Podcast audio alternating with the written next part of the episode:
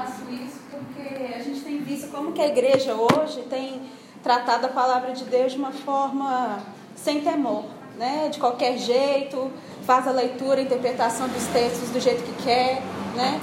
E eu, uma das coisas que me fez congregar aqui na âncora é realmente o temor pela palavra de Deus, pela leitura, pela interpretação do texto. Né? Então temos a escola aqui antes, que o Gustavinho vem aqui e, e ensina muito para a gente e como que a gente tem aprendido com isso. Então, assim, que a gente no dia a dia também a gente possa lidar com mais temor com a palavra de Deus, né? Que a gente não tenha interpretações nossas, que a gente não tenha, né? É, os nossos conceitos, a forma nossa de, de querer ler, né? que a gente possa observar o que já foi dito, o que já foi estudado a respeito, isso é muito importante. E a gente valoriza isso muito aqui, a gente tem essa oportunidade, temos muitos livros à disposição, muitos autores legais. Então vamos tratar isso com devido zelo e temor, né? que, que é necessário.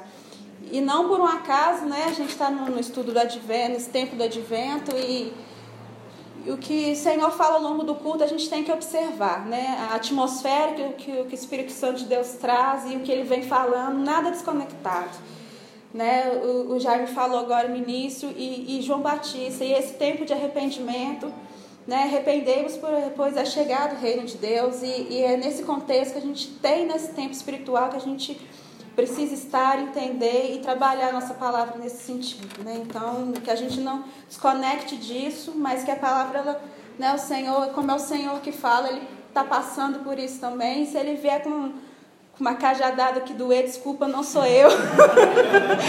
não fique com raiva. Mas é algo que, que o Senhor traz, porque a gente precisa de se arrepender para chegar ao reino de Deus. Né?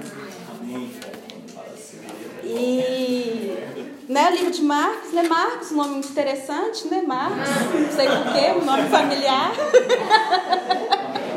Podia perder a piada, obviamente. Mas Marcos 9, é, eu não queria me ater a um texto específico, mas a todo o capítulo. Capítulo é um pouquinho grande, mas para quem não estava na escola, acho importante a gente passar por todo ele.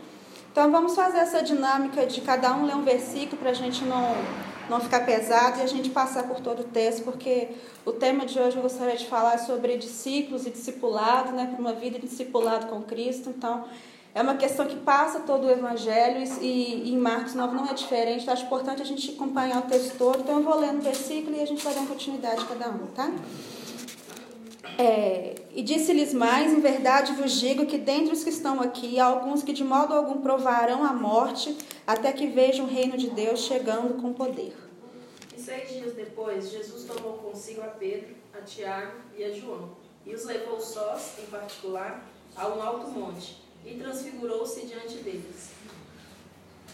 E as suas vestes tornaram-se resplandecentes, extremamente brancas, como a neve, tais como nenhum lavadeiro sobre a terra as poderia. Apareceram-lhes Elias e Moisés falando com Jesus. E Pedro, tomando a palavra, sugeriu: Rabi, é muito bom estarmos aqui. Vamos erguer três tabernáculos: um será teu, um para Moisés e um para Elias. Isso porque não sabia o que mais falar, pois estavam todos apavorados. Nisso veio uma nuvem que os cobriu e saiu dela uma voz que dizia: Este é meu filho amado, a ele ouvi. De repente, quando olharam em volta, só Jesus estava por eles. Durante a caminhada, descendo o monte, Jesus lhes ordenou que a ninguém revelasse o que havia presenciado, até que o filho do homem tivesse ressuscitado dos mortos. Eles guardaram para si o que foi dito mas discutiam sobre o que significaria esse ressuscitar dos mortos. Então questionaram por que os mestres da lei afirmam que é preciso que Elias venha primeiro. Jesus lhe respondeu: Na verdade, Elias vem primeiro e restaura todas as coisas. Mas então, como está escrito que o filho do homem deve sofrer muito e ser desprezado? Ora, eu vos digo: Elias já veio e fizeram com ele tudo o que queriam, conforme está escrito a seu respeito. Enquanto se aproximou dos discípulos, viu ao redor deles grande multidão, e alguns escribas disputavam com eles. Logo que a multidão viu Jesus, todos ficaram surpresos e corriam para saudá-lo. Então Jesus dirigiu a palavra aos, aos escribas e os inquiriu: O que discuteis com eles? Contudo, um homem no meio da multidão replicou: Mestre, trouxe-te o meu filho, que está tomado por um demônio que me impede de falar. E este, onde quer que o apanhe, convulsiona de modo que ele espuma os dentes e vai definhando. E eu pedi aos teus discípulos que eu os expulsassem, e não puderam. De Jesus, ó geração sem fé, até quando estarei eu junto de vós? Até quando lhe suportarei? Trazei-me a mim. E logo o trouxeram. Assim que o Espírito viu Jesus, no, me- no mesmo instante provocou uma convulsão no menino. Este caiu no chão e começou a rolar, espumando pela boca. E Jesus perguntou ao pai dele: Há quanto tempo isso lhe acontece? Ele respondeu: Desde a infância. Muitas vezes o Espírito tem lançado ao fogo e à água para matá-lo. Mas se podes fazer alguma coisa, tem compaixão e ajuda-nos. Ele disse, Jesus, se podes, tudo é possível ao que crê. Imediatamente o pai do menino asseverou: Creio, ajuda-me a vencer a minha falta de fé. Quando Jesus viu que a multidão aumentava, repreendeu o espírito em mim, dizendo: O espírito que impede este menino de ouvir e falar, ordeno que saia e nunca mais entre nele. Então o espírito saiu gritando e agitando muito. O menino ficou como se estivesse morto, de modo que muitos diziam: Ele morreu. Mas Jesus, tomando-o pela mão, o ergueu e ele se levantou. Quando Jesus entrou em casa, os seus discípulos lhe perguntaram em particular: Por que foi que nós não pudemos expulsar aquele espírito? Respondeu-lhe, esta casta não sai de modo algum, salvo a força de jejum, de oração e jejum. Eles partiram daquele lugar e atravessaram a Galiléia. E Jesus evitava que qualquer pessoa soubesse onde se achava. Eles estavam dedicados ao ensino dos seus discípulos e lhes revelaram: O filho do homem está prestes a ser entregue nas mãos dos homens, eles o matarão, mas três dias depois ressuscitarão. Eles, porém, não entendiam essas coisas e tinham medo de lhe perguntar. Chegaram a Cafarnaum, estando ele em casa, perguntou-lhe: que está discutindo pelo caminho? Eles, porém, ficaram em silêncio, porque no caminho haviam discutido sobre quem era o maior. Assentando-se, Jesus reuniu os doze e lhes orientou: Se alguém deseja ser o primeiro, será o último, e servo de todos. Conduzindo uma criança, colocou no meio deles e, tomando nos braços, revelou-lhes. Qualquer que receber um destes meninos em meu nome, a mim me recebe. A qualquer que a mim me receber, recebe não a mim, mas ao que me enviou. João disse: Mestre, vimos um homem que expulsa demônios pelo poder do nome do Senhor, mas nós o proibimos de fazer isso, porque ele não é do nosso grupo. Não o impeçais, ponderou Jesus. Ninguém que realize um milagre em meu nome é capaz de falar mal de mim logo em seguida. Portanto, quem não é contra nós está a nosso favor. Portanto, qualquer vos que vos der de beber um copo de água em meu nome, porque sois de Cristo, em verdade vos digo, que de modo algum perderá a sua recompensa. Quem, porém, fizer tropeçar um destes pequeninos que crê em mim, melhor seria pendurar no pescoço uma pedra de moinho e ser jogado no mar. E se a tua mão escandalizar, corte-a. Melhor é para ti entrares na vida aleijado do que tendo duas mãos ires para o inferno, para o fogo que nunca se apaga. Naquele lugar, os teus vermes devorados, devoradores não morrem e as chamas nunca se apagam. Se um dos seus pés faz com que você peque, corte fora. Pois é melhor você entrar na vida eterna aleijado do que ter dois pés e ser jogado no mar. Mas o teu verme não morre e o fogo é inextinguível. Se o teu olho te disser, te fizer tropeçar, lança-o fora. Melhor é entrares no reino de Deus, com um só olho, do que tendo os dois serem lançados no pé. Ali os vermes que, que devoram não morrem, e o fogo nunca se apaga. Porque cada um será salgado com fogo, E cada sacrifício será salgado com sal. O sal é bom, mas se não, se o sal perder o seu gosto, como restaurar suas propriedades? Tende o bom sal em vós mesmos, e no caso uns com. Amém. Vamos orar mais uma vez. Pai, nós colocamos diante de Ti. Deus, queremos que nossos corações sejam como terras férteis nesse momento, que o Senhor possa realmente trazer a tua palavra, trazer aquilo que o Senhor quer para nós como igreja, como corpo de Cristo, Senhor, que seja um tempo que a gente possa ter expectativas, Deus, pelo que o Senhor tem para nos dizer, Pai, que a gente não perca isso, Deus, em nome de Jesus. Amém. Então, né, nos evangelhos, de uma forma geral, nem né, aqui Marcos não é diferente, a gente pode identificar a presença de dois grupos, né, pelo menos. Um deles é a multidão. Né? É, os textos sempre separam muito isso. Jesus chamou seus discípulos e o Senhor disse à multidão. Né? Isso é muito claro e há um sentido para isso. Né? E vocês forem pensar, quem que é a multidão? Né? É, no meu trabalho, por exemplo, eu cuido de, de uma unidade que tem mais de 30 pessoas. E nessa unidade, ela é composta por, por dois departamentos e ali há todo tipo de gente. Né? Tem, tem idoso, tem adolescente, tem gente casada, gente solteiro, homens, mulheres, enfim, de todas as idades. E o pessoal, é, e é um desafio lidar com essa, com essa multidão, né? com, esse, com esse todo tipo de gente. E essas pessoas elas estão ali muitas vezes para cumprir seu horário, né? bater o ponto, chega ali a 8, sai 5. Fazem coisas erradas? Não necessariamente, alguns até fazem, né? Mas não necessariamente. Estão ali trabalhando, fazendo o que querem, né? um grupo certinho, mas eles não estão muito interessados a ir para além daquilo. Né? Eles querem fazer o que lhe é, o que lhe é proposto e, e se puder ter alguma vantagem disso, ótimo.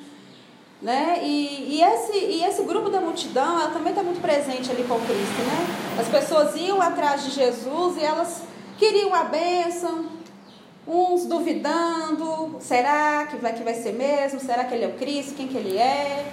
Outros acreditando, né? Mas era a multidão. Era um povo que não estava ainda preparado para entender e compreender a, a, o processo todo que o Senhor queria trazer, né? Mas para além desse grupo, né, a gente tinha também a figura dos discípulos, né, que é muito claro também nos textos.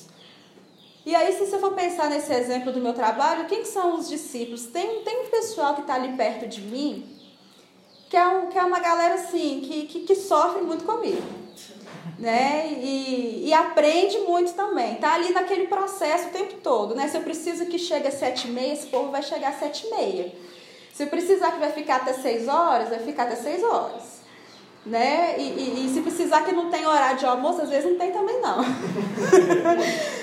Mas é um povo que aprende muito e que saíram pessoas, né, e são pessoas hoje, do ponto de vista profissional e até pessoal, muito melhores do que quando eles entraram, porque eles se dispuseram a participar desse processo de aprendizado, de, de conhecer, de entender um pouco mais o que, era feito. Uns até progrediram do ponto de vista profissional, passaram a ganhar mais. É, e esse eu vejo que é como se fossem os discípulos, né? São as pessoas que estavam ali passando por um processo. São perfeitas também não mas a minha forma de lidar com eles e a forma de Jesus lidar com eles era totalmente diferente do ponto de vista da multidão, né? Isso é muito claro nos textos. Eu queria que a gente pensasse nessa percepção ao longo das passagens, né? É, então, o discípulo, né, por dicionário, tem um, tem um sinônimo de adepto, de admirador, de seguidor, né, de amigo. São pessoas que estão dedicadas ali para um relacionamento, né, para um, uma troca. Então ali só para bater o ponto, ou se, se vier uma benção tá bom, né? Não, ali é um processo que, é, que dói mais e, e é de, de intenso, de relacionamento e tudo mais. E é um processo também ali que forma o seu caráter, né? Baseado no mestre, né? Baseado em alguém que está ali cuidando de você. Então, se você vai passar por um discipulado com, com Jairo, por exemplo, você vai, a sua tendência é querer é ficar mais parecido com ele.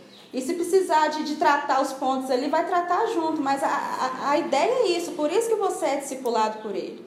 Né? É, então é um processo ali de rotina, de dedicação de tempo, né? de aprendizado. Né? E, E aí eu, eu paro para pensar assim, que grupo que a gente está hoje? Você, né? Que grupo que você está? Será que você é multidão? Será que você está ali ao redor, querendo a bênção, querendo encostar? Né? Tem uma passagem que é muito clara, que não é aqui em Marcos, mas é, da mulher com fluxo de sangue, né? Naquela passagem, a multidão está ali, encostando em Jesus e querendo ali, me cura aqui, vem cá na minha casa, imagino, né? Não ouvi falar de você. Mas eles não estavam interessados no processo, né? Mas quando a mulher de fluxo de sangue ela encosta em Jesus, ali sai poder. Então quer dizer, a, a multidão não estava tirando o poder de Jesus. Então a multidão não está querendo esse processo, né? Mas o Senhor separou os discípulos para esse processo, né? Então, ah, e eu fico pensando assim, em que grupo que eu estou, em que grupo que você está? Mas eu te convido, se você ainda não está nesse grupo dos discípulos, eu te convido a estar nele porque nesse processo há ensinamentos, há ordenanças, há, há um tratamento né, pelo qual nós somos chamados e que e é, e é, diferente, é diferenciado, e isso fica muito claro aqui nos textos do, do Evangelho. Né? Então, passando aqui, quais foram essas experiências, ensinamentos que foram reservados para os discípulos e que a multidão não participou? Ela não participou disso, né? Isso é importante. Se a gente vem então bem no início, na transfiguração, é interessante que primeiro não estavam todos os discípulos ali, né? Então ali dos discípulos a gente tem um grupo ainda que é mais chegado, né? A gente vê ali Pedro, Tiago e João. E o Senhor, seis dias depois, né? O Senhor separou eles e levou para um alto do monte. Mas o que, que era o contexto antes? Havia ali todo um contexto da confissão de Pedro, né, que é muito importante para nós do Evangelho, de que ele reconhece que Jesus é Cristo, né? Em seguida, Jesus está falando assim: olha, eu vou para a cruz, eu vou morrer, né? Ele tá, começa a anunciar ali a sua paixão. E ali é a, é a grande passagem em que o, o, o, Pedro, né? Ele fala que ele, ele não quer passar por isso. Não, Jesus, que isso, né? Se eu vai para a cruz, vai nada. Né? E aí Jesus né, fala para um discípulo desse, Satanás, atrás de mim para um discípulo. Né? Ele não estava falando com multidão, ele estava falando com um discípulo. E nesse contexto, Jesus pega o mesmo Pedro, né? Que tinha chamado ele de Satanás. Vamos ver se Pedro entende agora esse processo, né? E leva Pedro, Tiago e João para um alto de um monte, né? É, a transfiguração ela é um dos momentos mais importantes do Evangelho, né? Acompanhado aqui do, do batismo, né? É, ela é um dos momentos cruciais, né? E para um momento crucial como esse, o Senhor estava chamando seus discípulos. O Senhor não fez a transfiguração para a multidão. Ele podia ter feito isso, né? Mas não era o propósito do Senhor.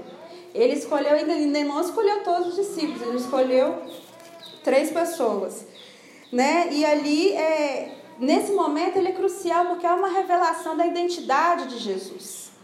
Né? É, e, ele, e há uma revelação do propósito né, pelo qual é, o Senhor havia lhe de passar. Né? Era um prenúncio da cruz, o momento da transfiguração. Né? Então a gente tem a presença né, de Elias, né, a transfiguração, a presença de Elias e de Moisés, né, representando né, os profetas, representando a lei né, e apontando ali para Jesus. Né? Então isso era um momento assim, de, de, de entendimento muito, muito, muito forte né? E ali e é uma, uma questão também de uma correlação clara na do, do, da passagem do batismo, né? Porque a, né, tem a questão da nuvem de glória que o Senhor fala, este é meu filho, né? Antes disso, Pedro tinha falado assim: oh, então, então, Jesus, vamos lá, vamos fazer uma tenda, né? Uma tenda, que tal? Uma tenda para Moisés, uma tenda para Elias, uma tenda para você. Aí Deus fala assim: Pedro não entendeu de novo o que, que é, né? né? E aí vem a nuvem de glória e o Senhor fala assim: Este é meu filho, ouve, né? Mas assim, brincadeiras, né? Que, que não era brincadeira, mas é muito sério isso. brincadeira que não é uma brincadeira, mas é uma passagem muito importante que o Senhor está revelando algo muito sério, muito profundo, né? Aqui não fala, mas se não me engano, em Mateus fala que ainda eles dormiram no meio do caminho e ainda acordaram. né? E e mesmo assim o Senhor está perseverando com seus discípulos, né? Então, esse discipulado, a primeira coisa que ele tem, né, que aos discípulos o Senhor revelou quem ele era, e o seu propósito na terra, né, através do intermédio da, da transfiguração. E foi uma coisa que a multidão não pôde participar e ela não tinha a compreensão e entendimento disso. Mas imagina você estar ali no lugar de Pedro, vendo Cristo ser transfigurado. Né? Era uma experiência assim que, que transcende qualquer, qualquer imaginação nossa. Já tentei imaginar como seria estar ali, mas eu acho que, que transcende qualquer coisa. Porque se hoje, ao sentirmos a presença de Deus, a gente já se debruça e a gente chora e né, algo muito forte, imagina uma experiência dessa. Né, algo, é algo muito profundo, mas que foi, foi, foi reservado para quem estava muito perto de Cristo e o Senhor tinha ali né, um, um propósito específico para aquilo. Né, é...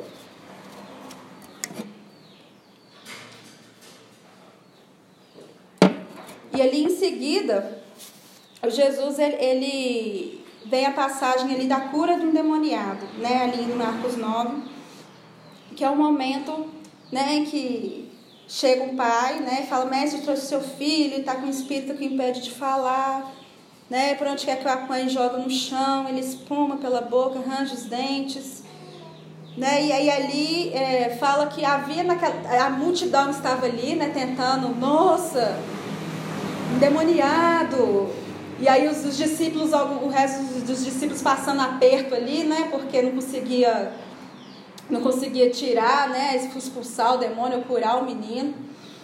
E, e havia, né, é, é, e aquela confusão, imagina, e Jesus desce e, e que tenta entender o que estava acontecendo, e aí a gente entende que, que os discípulos que estavam ali não conseguiram curar né, aquele endemoniado.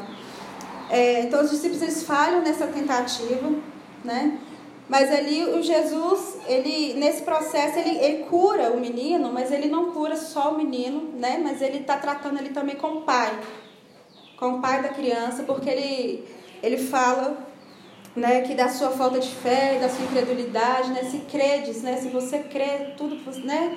Então ele está direcionado ao, ao, ao, ao pai, né?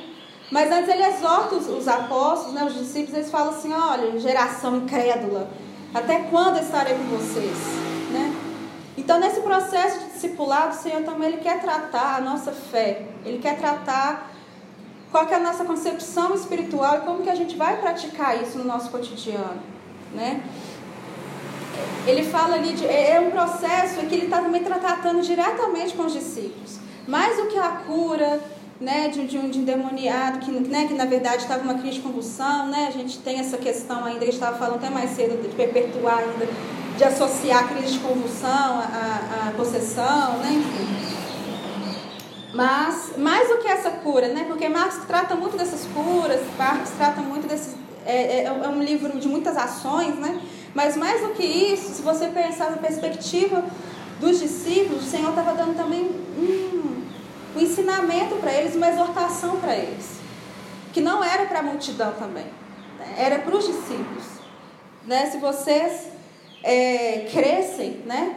aqui não fala, mas na passagem de, de Mateus é onde cita o grão de mostarda, né? se tiveres fé como um grão de mostarda. Né? Então, seja, se, se, se a prática de vocês fosse constante, se vocês entendessem o que, que é isso, né? Então, é, é uma questão de disciplina, uma questão de, de, de, de perseverança que o Senhor estava tratando com os discípulos. Né? Para a multidão era ótimo, para a multidão o menino foi curado, mais uma vez mostrou que, que o Senhor era Deus, enfim, que ele fazia milagres, mas para os discípulos era uma coisa que doeu. E discipulado é isso, gente, discipulado dói. Faz parte da vida com Deus. Né? Ele não chamou, ele não falou que a gente não teria lágrimas, né? mas ele falou que ele enxugaria as nossas lágrimas. A vida com discipulado com o Senhor vai, vai ter exortação sim, vai doer. Às vezes vai passar vergonha, né? Os discípulos passaram vergonha na frente da multidão. Isso dói, isso é difícil, mas esse ensinamento era necessário, né? É... A multidão ela é isso, ela não está dedicada no processo. Ela não estava entendendo, ela só queria que o menino fosse curado, eles iam lá e louvavam a Deus. Mas os discípulos importava aquele processo, importava entender como, se, como passar por isso, em que, que eles estavam falhando. Né? E aí Jesus alerta assim, essa, essa espécie, né, ela só sai pela oração e alguns escritos trazem pelo, pelo jejum. Né? Na verdade, nesse, nesse contexto, né, a gente até estava vendo de manhã que a, a, oração aqui nessa tradução do grego, na verdade, significa, vem da palavra estômago, que significa, dentre, outros, dentre outras questões, né, é, qual era o propósito do coração dos apóstolos ali naquele momento. Né? Os, os, apóstolos eles não estavam alinhados no propósito divino, no propósito de Jesus ali naquele momento. Né? Antes eles não tinham é, entendido ali desde Marcos 8, né? quando Jesus fala ali quem sou eu, e aí Pedro fala que ele é Cristo, mas em seguida ele, Pedro já fala assim, não, não precisa ser crucificado não, né? E Jesus fala assim com ele, olha, Satanás vai atrás de mim. Desde, desde então, eles estavam tendo esse conflito e o Senhor estava tratando específico com eles sobre a paixão que Jesus deveria passar, esse, esse anúncio, né? E sobretudo quem eram eles nesse, nesse contexto e o que, que eles precisavam de ajustar. Naquele momento ficou claro que, que os discípulos não estavam ajustados nesse propósito. E ali, então a gente tem mais um ensinamento, né? O Jesus ele está ensinando aos discípulos sobre propósito, sobre disciplina, sobre fé. Que é mais um, uma questão que, que nós, se a gente escolher ficar nesse grupo do discípulo, a gente vai ter que passar por isso. Não, não, não se assuste, não, não ache que é perseguição. Não acho que você está sendo exposto, envergonhado na frente da multidão, mas discipulado é isso. Maturidade exige isso. E em seguida, né, é, no meu livro é que ele não separa, não sei se, se alguns falam, mas aí Jesus, né, ele, ele cura o, o, o, a, o menino, ele explica né, o, o porquê que ele explica o porquê que a, que a espécie não sai, a não ser pela oração pelo jejum. E aí, em seguida, no meu vem, já vem aqui o textinho, do, é uma discussão do maior do reino do céu. Mas antes disso, né, é, o texto fala que eles partiram dali e passaram para Galileia, mas Jesus não queria que ninguém soubesse disso, pois ensinava seus discípulos. Jesus ali estava revelando, separando um tempo de dedicação aos seus discípulos. E é isso que Jesus faz conosco, né? Ele quer manter conosco esse relacionamento num tempo separado, onde ele ensina, onde ele trata, separado da multidão. É muito interessante a gente pensar nisso, do, do, do, do apreço e da, da importância que Jesus está dando nesse momento. E era para anunciar uma coisa muito séria dos dias que estavam para chegar. Que era mais um anúncio da paixão de Cristo. Né? Então, o Senhor, e ele estava revelando aquilo em segredo para os seus discípulos. Né? Ele não era um anúncio que ele estava fazendo para a multidão, mas para os seus discípulos, né, eles estavam falando: filho do homem será entregue nas mãos dos homens, que o matarão e depois de três dias ressuscitará. Mas eles não entenderam essa palavra né, e temiam interrogá-lo. A vida discipulada ela te proporciona isso, né? É você conhecer, entender os segredos que estão com Jesus, os segredos, né, que estão ali guardados no coração dele que ele quer revelar e ele não vai revelar isso para a multidão. Ele quer revelar isso para você, num, num, como um discípulo dele, como um agente dele nesse reino, que não é e que já é, né? É, é, é, muito, é muito sério isso, é muito, e muito profundo e me causa muito temor, porque eu estou disposta a receber e a entender quais são os segredos que o Senhor tem para fazer. É um peso a ser compartilhado, né? é um peso quando o Senhor fala conosco o que, é que ele vai anunciar, né? Estava brincando aqui com todo mundo quer ser profeta, né? Mas ser profeta, gente, é pesado demais. Né? Saber lidar com isso, saber o que, que vai acontecer e ter que anunciar isso. Imagina, imagina para João Batista como é que foi. Né? E, e aí e os discípulos aqui, ele estava compartilhando algo profundo, algo muito sério, que é mudar a história para, para discípulos, para, para pessoas que, que, que deveriam estar ou, ou deveriam ser, mas que estavam no processo de maturidade, de serem trabalhados pelo Senhor. Não é para qualquer um. De fato, não é para qualquer um. Mas é muito importante, porque esses foram os caras que levaram o Evangelho depois né? E que, e que por eles nós estamos aqui. Não é à toa que a gente faz a confissão de fé de credo dos apóstolos. Eles passaram por esse processo.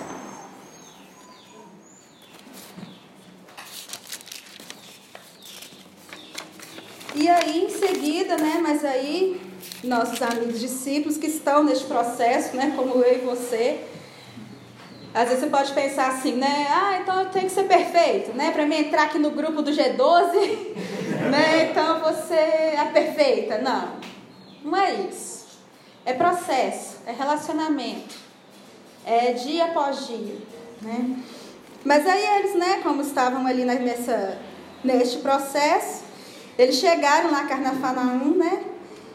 E aí em casa, Jesus, né, sabendo de, de do que estava acontecendo ali, perguntou para eles o que estavam discutindo no caminho, né? Mas eles se calaram porque estavam discutindo qual deles era o maior. Eu fico pensando também, né? Pedro passa por toda aquela experiência da transfiguração.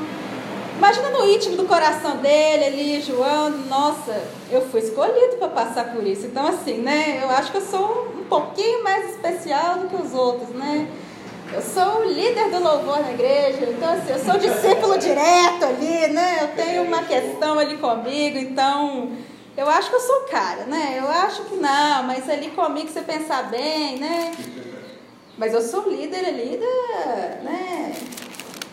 Líder da palavra, né? Eu prego como ninguém, né? Então, assim. Tem um caso de, de, de Pedros e Joões por aí, né? Mas aí Jesus sentou, chamou os doze e lhes disse: né, Quem quiser ser o primeiro será o último e servo de todos. Ah, isso aí eu acho que doeu. Eu acho que doeu muito. O reino de Deus é isso, querido. Mais uma vez, esse, esse, esse propósito né, do serviço. Ser discípulo é ser é servir, é servir, é servir, e servir de novo, e servir mais um pouco, e ser o último. Se você está se achando demais, me desculpa, mas vai lá para o final da fila, porque ser discípulo é isso. Então, e daqui para frente, o texto ele é radical. Jesus é radical e ele desce o cajado ali com os discípulos. Mais uma vez, né? E ali nesse momento a gente tem que que o discipulado ele vai direcionar os princípios da fé cristã e vai ressignificar o propósito de existência deles e a forma deles se relacionarem. Né? É... E aí João diz, né? Mas mestre, vimos vimos aí, acho que meio para mudar de assunto, para tentar se reafirmar, né, João? Disse, olha, a gente viu um homem ali expulsando demônios em teu nome e nós, a gente procurou impedi-lo, porque ele não era um dos nossos. E aí Jesus vem, não impeçam. Porque Jesus, né, em outros termos, ele está falando assim, olha, os meus discípulos, como princípio, eles têm que. É, ele não é para se afastar, ou seja, ele não, ele, não, ele não diz assim, olha, não é para ser criado partidarismos aqui.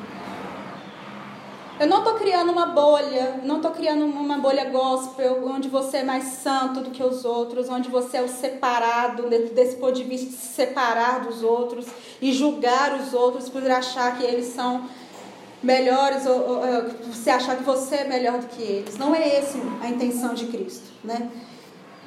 O Evangelho, queridos, é um lugar de pontes. Ele não é um lugar de muros. Aleluia. E é isso que o Senhor falou assim, olha, não impeçam não impeçam.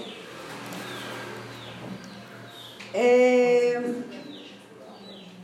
Nesse, nesse, nesse sentido, o Senhor está falando assim: olha, a gente precisa também ter compaixão desses que estão caminhando, que ainda não estão com você, não estão passando pelo processo de maturidade que você está aqui, nessa interação comigo, eles não viram a transfiguração, mas não façam eles tropeçar em seguida né? Já emenda. Se alguém fizer tropeçar um destes pequeninos que crê em mim, seria melhor que fosse lançado ao mar com uma grande pedra amarrada no pescoço, né? Uma tradução. Na outra fala assim que seria seria melhor que ele fosse pendurado ao pescoço uma grande pedra de moinho e fosse lançada no mar. Não sei quantos vocês já viram a foto de uma pedra de moinho que eu nunca vi pessoalmente, mas ela é, ela é grande assim e muito pesada, né? E, e a forma, essa alusão que está sendo falada, olha, a forma de morrer nessa época por uma pedra de moinho era um castigo muito sério. Porque se você fosse lançado ao mar com uma pedra de moinho, você, né, você ia morrer sem a possibilidade de ser sepultado. Isso era um castigo para aquela época. Então, isso é muito sério que o Senhor está falando sobre não fazer tropeçar. Então, o Senhor está tratando ali no caráter do, dos discípulos de uma forma muito, de uma forma muito séria e mostrando a gravidade disso.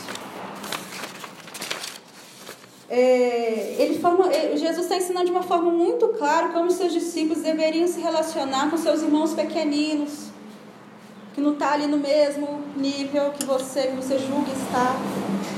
Né? E, que, e esses irmãos pequeninos, eles eram abertamente desprezados pelos fariseus. Então Jesus ele traz esse, esse contexto no sentido de, de acabar com esse partidarismo e de e achar que o outro era melhor né, do, do que você. Porque ele tinha medo que os discípulos pudessem ser, ser motivos de tropeço de vários modos. Né? Pela, pela severidade, pelo moralismo exagerado, às vezes pelo preconceito segregador, né? aquele, aquele, aquele bolsomínio, aquele lulista, esquerdopata, né? pela falta de paciência, né, em se tratando de ajudar pelos mais fracos na fé. Não, irmão, vive pecando. Poxa vida, não toma com paciência para isso. E Jesus está tratando isso nos discípulos porque isso era muito sério. E a igreja de Cristo não poderia ser constituída sobre esses princípios. Às vezes também pela omissão ou pela falta, em caso de um desvio grave, por não serem firmes, né, com, com, como tratar com, com, com, a, com a pessoa, né, porque não é porque também é um pecadinho, que não esse pecadinho aqui vocês podem deixar, mas esse pecadinho aqui é mais sério. Né? Então, o Senhor também estava tratando os seus princípios de como estruturar a igreja ali naquele tempo. Né? Isso precisava ser tratado de uma forma séria e muito direta. A vida discipulada ela requer isso. Requer essa maturidade, requer esse processo para você se santificar. E o santificar não é você ser o maior. Você não é maior. Mas você está passando por esse processo.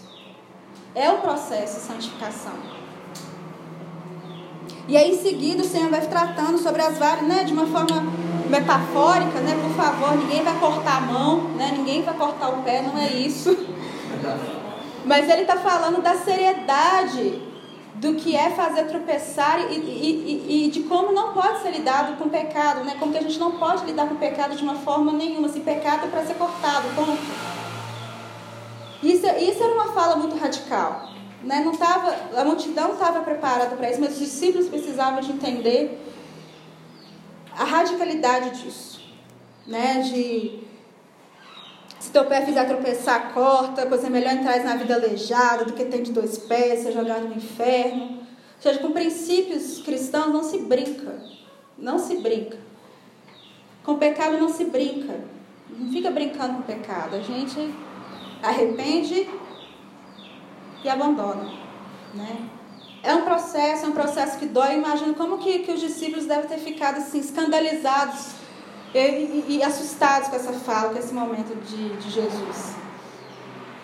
Mas é, eu entendo que nós precisamos de assimilar e passar muito bem por isso, porque são esses princípios que precisam estar bem arraigados em nós, para que a gente possa passar para frente, passar para a multidão e fazer da multidão mais discípulos. A igreja ainda está muito cheia de multidão. A instituição, igreja, ainda tem muita multidão. Gente que vai lá e quer a bênção e quer e quer minha glória, e quer, né? A pessoa até brincou se eu, ia, pregar aqui de José de escravo a governador, mas não, não era esse o propósito. Mas enfim, tem muita gente que está que tá nisso. E que a fé é baseada nisso. E, e, e que está lá 30, 40 anos na igreja baseados nisso. Que não evolui. Mas o Senhor está chamando eu e você para sermos discípulos. Sai dessa vida de multidão, de que bênção, de que eu quero. Ou eu quero meu carro, igual o Jaime estava falando semana passada, eu quero meu carro para quê? Não tem problema você pedir o um carro, mas é para quê? Né, o Senhor me deu, me deu um carro, por favor, de passar a sanção do carro. Mas a chave é para quê? A diferença de discípulo e multidão é essa. É para quê? Para quê? O que você está fazendo com isso? Qual é o seu propósito? Passar por esse relacionamento de discípulo, gente, dói. Com certeza dói. Ter que escutar isso aqui de Jesus, Né? Esse cara estava se achando. De repente Jesus chama aqui para um canto, fala que meu filho, negócio, não é isso aí que vocês estão pensando. Não é vida de oba-oba. E no final, né, Jesus ainda termina assim: o sal é bom, mas se deixar de ser salgado, como restaurar o seu sabor? Tenham sal, tenham sal em vocês mesmos e vivam em paz um com os outros. Vocês são sal, mas se vocês deixarem de ser sal, não perdeu o significado de vida. Para que, que serve o sal se ele perdeu o seu sabor? Se você perdeu o seu sabor, querido, seu propósito, discípulo aqui na terra, o que, que você está fazendo aqui? Você está perdendo seu tempo. Para que, que você está vindo aqui na igreja para ficar só de multidão, de, de bênção em bênção, de oração em oração, e vai ali, volta semana, volta naquela, naquela rotina toda de novo, todo, tudo de novo, e tudo de novo, e sua vida não anda. Vamos passar pelo processo. O processo é, é processo. Como o próprio nome diz, né? ele, ele, ele é contínuo, ele não tem uma, uma, um final. Final vai ser só quando Jesus vier tirar a gente daqui mesmo, aleluia. Mas enquanto isso é processo. Mas não desiste. Não desiste. É um desânimo, às vezes é, é doído, mas não desiste. E eu quero dizer que isso está disponível a todos. Não está disponível só para o Jaime que escolheu ser pastor, né? Foi escolhido, né? Não está disponível só para ele, ou sei lá, para o Gustavo, né? Que canta ali muito bem e tal. Ele é mais santo. Não, ele está disponível para todos. Né? Lá em João 15, nos versículos 14 e 15, Jesus ele fala: Vocês serão meus amigos se fizerem o que lhes ordeno. Eu já não chamo mais de servos, porque o servo não sabe o que faz o seu senhor. Em vez disso, eu os tenho chamado de amigos, porque tudo que eu ouvi de meu Pai, eu lhes tornei conhecidos. O Senhor quer te chamar para essa transfiguração, é onde Ele só chamou os amigos dele. Ele tem te chamado de amigo, Ele não tem te chamado mais de servo. O Senhor está te chamando para essa amizade. E Ele te chama para ainda mais, para espalhar esse novo forma de viver para outras pessoas, né? Lá em Mateus 28 fala, né? Portanto, vão e façam discípulos de todas as nações, batizando-os no nome do Pai, do Filho e do Espírito Santo, ensinando-os a obedecer tudo que eu lhes ordenei. Eu estarei sempre com vocês até o fim dos tempos. É o chamado de discipulado. Estou perguntando no início, que grupo que você está? Da multidão ou dos discípulos? eu escolho passar pelo processo dos discípulos. E eu realmente, eu espero que vocês escolham passar por isso também. Multidão vai ficar ali. Vai bater ponto de 8 a 5. Tá errado? Não. Mas eles não estão passando por esse processo. Não foi a multidão que saiu espalhando ali depois e revolucionou todo mundo. Não foi a multidão. Hoje nós fazemos uma oração do credo dos apóstolos. De uma galera que escolheu. E o final foi, foi difícil? Foi difícil. Pedro morreu crucificado ali de cabeça para baixo. Ninguém está prometendo aqui sete virgens. não, não, não, né? Não tô, não coloco palavras na minha boca. O final vai ser difícil? Vai ser difícil, muitas vezes. Não estou prometendo aqui, se você virar discípulo, vai ter um carro, uma casa própria, não. Infelizmente, isso aqui não está aqui na palavra. Mas o que está é a sua salvação e uma vida que já é aqui agora. Que você pode escolher passar por esse processo hoje. Não precisa de esperar você ser um pouco mais santo, você ser, se converter um pouco mais. Sua conversão é dia a dia. Né? E estamos aqui, eu creio que eu não estou sozinho nesse processo. Né? Quem mais estiver comigo, juntemos as mãos e vamos caminhar. Né? Porque é isso. Então, para chegar ao reino, querida, a gente precisa se arrepender. Por isso que eu falei que estava tudo ligado. Se hoje você ainda não está entendendo, não está não tá vivendo essa vida do discipulado, deste processo, é hora de você converter o seu coração para isso. É esse tempo, né? O tempo do advento, o tempo que nós estamos esperando, né? O nosso rei. É um tempo muito importante. Não é à toa, né? Que nossos corações ele tem toda uma expectativa. Mas para essa expectativa vier com tudo em tudo, né? Tudo em nós, a gente precisa desse processo do arrependimento, né? Então, é isso que eu queria compartilhar com vocês, que está em tempo, está disponível para você esse processo. E eu escolho passar por ele, por mais que doa, por mais que, que eu seja exposta na frente da multidão, não estou nem aí. Estou nem aí. Vou passar por isso. E eu espero que, que como igreja, a gente esteja de mãos dadas com o nosso pastor, com os nossos líderes, com os nossos líderes de célula né, dos nossos GR dispostos a passar por esse processo. E a gente não vai se arrepender, eu tenho certeza. Ainda que a gente morra crucificado de cabeça para baixo, mas vai valer a pena. Amém? É isso. Glória a Deus.